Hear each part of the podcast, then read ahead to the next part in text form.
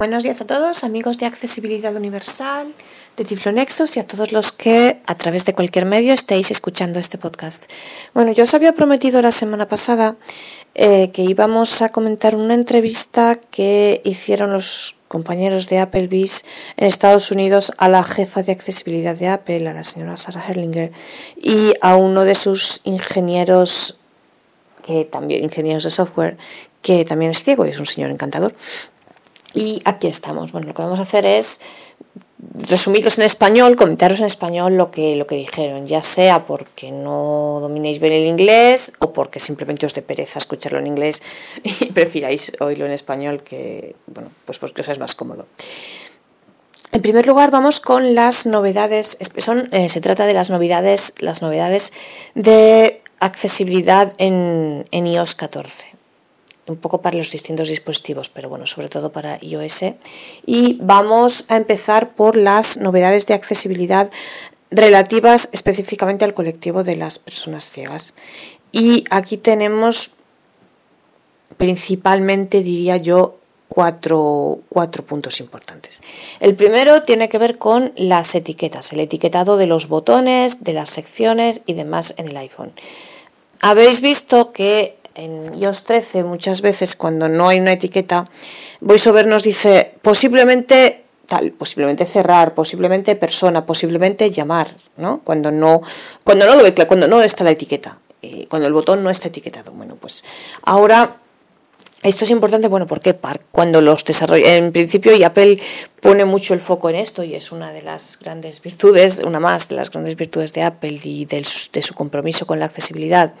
Apple insiste muchísimo, y de hecho lo ha hecho incluso hace poco tiempo, y lo repite en la WDC y en todo, siempre que puede, insiste mucho a los desarrolladores que tengan cuidado con la accesibilidad, que presten atención a la accesibilidad y en este sentido, una de las cosas más importantes es que etiqueten todos los botones y todas las secciones cuando escriben una aplicación.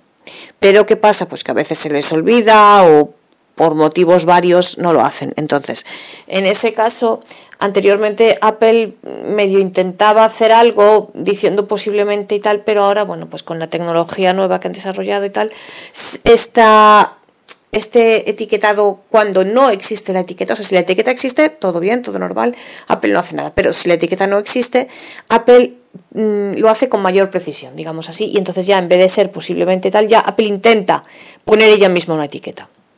Esto eh, la señora Herlinger hacía hincapié en que no quiere decir eh, que, eh, bueno, más que la señora Herlinger y el, ingeniero que, que, fue con ella, no pretende en modo alguno desincentivar a los desarrolladores a ocuparse de la accesibilidad y a etiquetar sus aplicaciones. Al contrario, simplemente es como una cosa en la recámara, digamos así, en caso de que se olviden. Pero bueno, eh, Apple sigue insistiendo muchísimo, insisto, a los desarrolladores en que etiqueten todo lo que hagan todas sus aplicaciones. Pero bueno, ahora, pues ya en el caso de que no estén etiquetadas, nos va a ser más sencillo ver una etiqueta y poder funcionar con ello. La segunda novedad tiene que ver con el reconocimiento de las imágenes. Ellos hablaban específicamente de las fotos. Y bueno, este reconocimiento de imágenes, esta novedad, va a estar presente a partir del iPhone 10. Para quienes tengan iPhones eh, anteriores, no, iPhones anteriores no. Pero bueno, a partir del 10. Es una nueva tecnología que permite también mm, una, bueno, una interpretación, digamos, de la imagen en el reconocimiento. O sea, hasta ahora eh, yo la verdad que de esto tengo poca experiencia porque yo no soy una persona que haga muchas fotos o que reconozca, que mire muchas fotos hechas por otras personas, pero bueno, hay quien lo hace, sobre todo las personas que están muy activas en, las redes sociales, en Twitter, Facebook y demás. Bueno, eh, hasta ahora mm, el reconocimiento de imágenes, por ejemplo, es el ejemplo que ponían ellos, eh, pues te decía mm, mesa y dos personas mesa, comida, mm, ¿sabes? Mesa, plato de comida, dos personas, ¿vale? Pues ahora te dirá, eh, dos personas están en una mesa disfrutando de una buena comida. Quiero decir, es una mayor interpretación. Bueno, eh, yo a esto les, les he escrito, eh, ¿sabéis? Y bueno, os lo digo para quien no lo sepa, ellos tienen una dirección de correo electrónico que la verdad siempre, siempre se me olvida, nunca sé si es, yo creo que es Apple Accessibility o Accessibility Apple, yo creo que es Apple Accessibility eh, arroba apple.com. Entonces, esa dirección, ellos insisten mucho en que por favor se les escriba para hacer todo tipo de comentarios, eh, desde los, los feedback, los comentarios a lo que ya existe, como las sugerencias de mejora y demás. Entonces, eh, hay que escribir en inglés, eso sí. Eh, Apple Accessibility, sabéis, con dos Cs y dos S y con Y, arroba apple.com. Y entonces yo les he escrito, relativamente a esto de las imágenes, para el tema de los textos, de las imágenes, en los textos en PDF eh, que procedan de una digitalización con el escáner, porque bueno, esto es un gran problema para nosotros y lo sabréis eh, los que hagáis trabajos, bueno, por ejemplo, los abogados o bueno, todo tipo de personas que tengan que ver con documentos y tal, pues a día de hoy todo lo recibimos en PDF y muchas veces el iPhone sí te lee eh, cuando son PDFs, digamos, convertidos, un texto que tú directamente lo conviertes en PDF, eso sí, pero cuando es un texto que viene del escáner, que ha sido una digitalización con el escáner, pues entonces no te lo lee. Y entonces eh, te lee imagen, imagen, imagen. Y entonces, bueno, pues hay que recurrir a mm, programas tipo FineReader y demás que te los que te los reconoce el texto. Y esto es todavía más importante incluso en el Mac. Entonces yo les he escrito y les comentaba ven el reconocimiento de las fotos está muy bien pero al fin y al cabo ver una foto es un tema de, de placer digamos de, de, de, para nuestro tiempo libre y demás. Reconocer un texto en PDF es un tema para nuestra supervivencia en el trabajo entonces bueno pues les hacía referencia a eso. No sé si habrá eh, con iOS 14 alguna novedad en este sentido, lo veremos. Bueno, la tercera novedad relativa a la accesibilidad tiene que ver con el braille. Eh, simplemente comentaban, esto lo veremos cuando podamos tener las versiones de iOS 14, lo veremos, comentaban que se ha mejorado la lectura con las líneas braille, los pasos de línea, digamos, de una línea a otra, así como la, escritura del braille virtual eh, eh, en varios idiomas, la escritura en idiomas. Y bueno, comentan que esto se ha incluido en el rotor. No sé qué quiere decir exactamente, porque bueno, actualmente sabéis que si permite ya las tablas braille de los distintos idiomas, y esto lo comentábamos en el podcast que hicimos sobre el teclado, el uso del teclado braille virtual, los, las tablas de los idiomas sí que están ya en el rotor. Yo esto lo que entiendo que quiere decir es que también el idioma, el, mm, el teclado de cada idioma posiblemente esté en el rotor, no lo sé, esto hasta que no lo veamos con iOS 14 no, os puedo decir más, pero bueno, en cuanto lo veamos, por supuesto que haremos los podcasts correspondientes si hay algo que actualizar sobre el teclado Braille virtual o sobre cualquier otra cosa. Y, mm, y la, la cuarta novedad tiene que ver con los programadores. Eh, con la, y aquí, bueno, ellos dicen que han trabajado mucho en este sentido y que la mejora es importante. Yo, sinceramente, de esto no entiendo nada porque yo no sé programar. Yo soy de letras y cualquier cosa medio científica, de números, de signos y tal, yo me pierdo, la verdad, reconozco mi, mi, ¿cómo decirlo? mi incompetencia y desconocimiento en esta materia, pero eh, bueno, comentan que para los programadores han hecho mejoras en VoiceOver, mejoras importantes, y esto quien, sea programador de vosotros, pues lo sabréis, para que, eh, para fomentar, digamos, la programación, el hecho que los ciegos, para eh, fomentar que los ciegos puedan mm, programar en Swift, en el lenguaje de Apple, y eh, por tanto, que puedan hacer aplicaciones, que puedan crear, escribir código y crear aplicaciones y que pueda haber más ingenieros de software ciegos. Entonces, eh, las mejoras fundamentalmente las han llevado en dos puntos. Primero, eso, en la mayor facilidad para escribir código y segundo, y muy importante, en eh, digamos, la mayor facilidad para leer el código ya escrito, para no perdernos en, las líneas. Sabéis que en la programación es muy importante cada signo y no irte de línea y no equivocarte y ver absolutamente todo. Entonces, eh, VoiceOver ahora lee esto mucho mejor y localiza mucho mejor dónde estamos en cada momento, en qué parte de la línea de programación, de la línea de código estamos en cada momento. Y bueno, pues esto para quien programa es muy importante y sobre todo es importante la idea de eso, fomentar el hecho que los ciegos puedan programar en el entorno Apple y que por tanto se puedan crear con ello, claro, más aplicaciones de cualquier tipo que sean, pero que sean accesibles porque digo yo que si programa una persona ciega tendrá en cuenta la accesibilidad y eh, pero no estoy hablando que haga solo aplicaciones para ciegos, es decir, un ciego puede hacer aplicaciones y debe y sería lo ideal, hacer aplicaciones para, de cualquier tipo, mm, porque bueno, esa es la integración también. Y eh, eso, que pueda, y que pueda, por ejemplo, eso, colaborar con otros que han escrito código eh, y escribirlo entre varias personas y demás, eso, y que el ciego se pueda integrar mejor en el tema de la programación y que por tanto pueda dar la oportunidad a, las personas ciegas de, a quien lo desee, pues de, hacerse ingeniero de software. Em, y bueno, yo esto lo veo muy importante porque eh, implica, pues eso, el no encasillar a los ciegos en las típicas profesiones de que que está muy bien, con todos los respetos, pero quiero decir, las típicas profesiones de telefonista, fisioterapeuta y demás, que también pueden hacer otro tipo de profesiones muy en boga hoy día, como es eso, el, ser ingeniero de software y, y ingeniero informático y estas cosas. Eh, bueno, y esto es por lo que se refiere específicamente a VoiceOver y iOS. Respecto al Apple Watch, eh, comentan que yo, esto mm, yo os digo lo que comentan, yo no tengo un Apple Watch por ahora y no lo puedo, eh, no lo puedo corroborar. Pero dicen que eh, incluye la accesibilidad, la, el ajuste de accesibilidad, el ítem accesibilidad en los ajustes del Apple Watch y que además está en el, en el rotor con lo cual que bueno que incluye el rotor en, Apple Watch. Con lo cual no que perdón no que accesibilidad esté en el rotor que incluye en el rotor en Apple Watch. Entonces esto pues puede ser muy importante para muchos de los ajustes.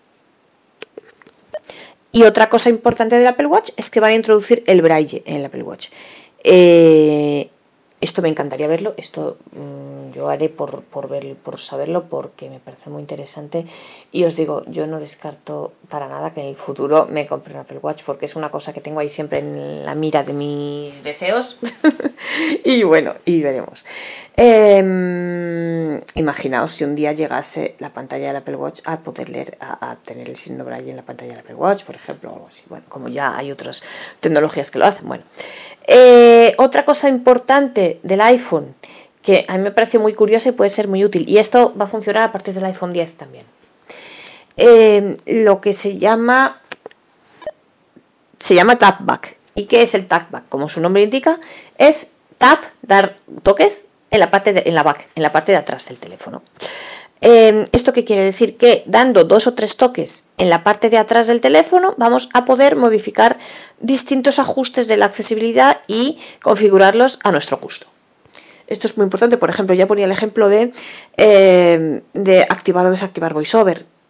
Mm, pues bueno, esto está, esto está muy bien porque quizá es más fácil que decirle así activa o desactiva VoiceOver y tal, y sobre todo, bueno, que aparte puede utilizarse para, otros muchos ajustes. Me parece una función muy interesante que probaremos y veremos cuando tengamos a mano finalmente iOS 14. Bueno, lo siguiente que comentaron es una función para las personas con discapacidad auditiva eh, relativa pero bueno, puede servir para cualquiera, estamos en la misma de siempre, a los, a los auriculares. Y es lo que, lo que ellos han llamado mm, ajustes, digamos, del sistema, eh, Accommodations. Em, esto va a estar para los AirPod, AirPod de segunda generación y iPod, iPod Pro. ¿Y qué es? Que vamos a poder ajustar a nuestro gusto en función de cómo oigamos mejor distintas cosas, por ejemplo, la música, las frecuencias. Podemos ajustar las frecuencias para oír música, para oír los podcasts y demás. Y una cosa muy interesante, Siri nos va a permitir a través de Siri hacer un reconocimiento, digamos, de en qué frecuencia oímos mejor una determinada cosa para ayudarnos a hacer estos ajustes. Bueno, esto es muy interesante y para todos, no solo para quien no oye bien, para todos, porque bueno, pues todos podemos, oye, necesitar, oye, pues me gusta más esta frecuencia que esta otra y tal. Y me parece muy, muy interesante. Y bueno, y esto vale, como os digo, para los iPod, iPod de segunda generación, iPod Pro. Y para los iPod Pro únicamente, eh, bueno, dicen que estos ajustes pueden llevarse a cabo en el modo de transparencia. Vale, pues esto. Eh, yo insisto, tampoco tengo iPods, con lo cual no puedo deciros más al respecto, pero bueno, pues quien los tengáis podréis probarlo y, verlo y, os digo, creo que es una función muy interesante. Novedades para las personas con discapacidad visual, para los ambliopes. Eh, dos, mm, comentan que esto tampoco puedo yo probar mucho porque yo soy ciega total y no lo veo, pero bueno. Eh, bueno, personas con discapacidad visual o personas mayores que no vean bien, por ejemplo, en fin, o cualquiera que lo necesite, como siempre. Bueno, comentan que han mejorado el, el magnificador y el zoom y en el iPad eh, una novedad es que ahora la pantalla va a poder, bueno, está eh, disponible el multitasking y la pantalla va a poder ser dividida en dos partes, por lo tanto, y vamos a poder actuar sobre uno o sobre la otra independientemente, quiero decir, imaginaos, en cada, no sé, en una pantalla, en una parte de la pantalla tenemos un documento eh, abierto y en la otra tenemos, por ejemplo, el correo. Bueno, pues vamos a poder elegir agrandar solamente el documento y no el correo, por ejemplo, o viceversa, es decir, agrandar lo que hay en una parte de la pantalla y no lo que está en la otra. Y Em, por último, bueno, no por último no, penúltimo, eh, novedades para las personas mm, con discapacidad, bueno, las, personas, em, sí, también con discapacidad auditiva. Eh, y bueno, y sordomudos. Eh, dos cosas importantes. El reconocimiento de sonidos, que esto quiere decir que tú le puedes configurar, puedes configurar el teléfono de manera que cuando se oiga un determinado sonido, aparezca en la pantalla una alerta visual, que además es un mensaje que puede ser leído por VoiceOver. Em, y bueno, comentaban que esto en cierta manera, eh, a lo mejor el hecho de que pudiera ser leído por VoiceOver, pues que también podría ayudar, em, no lo sé, a los ciegos, que a lo mejor pues en si hay tráfico o hay ruido y tal, no oyes el sonido y a lo mejor si estás con el teléfono pues ves la alertita de VoiceOver y, y entonces te enteras. Bueno, pues eso. Siempre, como os digo, esto es para quien lo necesite, para todo el mundo que lo necesite. No es algo que se encasille en una categoría o en otra, evidentemente puede mm, ser más útil en una categoría o en otra, en este caso para quien no oiga bien, pero puede servir también para todos. Entonces es eso, como os digo, puedes decirle que cuando eh, se oiga un determinado sonido, yo que sé, por ejemplo, pues cuando te, bueno, cuando te estén llamando, eh, o cuando, yo que sé, un mensaje, o cuando, no sé, un determinado sonido, que aparezca una alerta visual en el teléfono, que, insisto, puede ser leída por VoiceOver. Y la otra cosa, especialmente para quien utiliza la lengua de signos, es que cuando una persona, em, vamos a ver, estamos en una llamada eh, o estamos en una, no sé, en un, en un vídeo o algo, que hay alguien que utiliza lengua de signos. Bueno, pues cuando alguien en una llamada, en un vídeo que estemos oyendo, lo que sea, utilice lengua de signos, el teléfono o el iPad nos va a poner la lengua de signos agrandada en la pantalla para que nosotros podamos verla. Eh, por tanto, bueno, pues efectivamente puede ser muy útil. Entonces, para que sepamos que existe, que decir que hay alguien que está en ese momento hablando en lengua de signos y nos la pone en primer plano para que lo tengamos más fácil. Con lo cual, pues bueno, no deja ser algo interesante, algo que seguramente será muy útil. Y bueno, esto, y luego por último, para las personas con movilidad reducida comentan que han mejorado mucho los juegos, la posibilidad de acceder a los juegos y de eh, jugar mm, a determinados juegos por parte de personas con movilidad eh, reducida. Y bueno amigos, esto es todo lo que comentaron. Estas son las novedades específicas mm, de la accesibilidad que vendrán con iOS 14. Y ya, como os comento, cuando lo tengamos en nuestras manos, pues ya iremos probando todo e iremos haciendo los podcasts correspondientes específicos para cada una de aquellas que, lo merezcan y que realmente resulten eh, más, más útiles o bueno, sobre las que se pueda efectuar un podcast específico. Muchas gracias a todos por vuestra atención y nos vemos en el próximo episodio.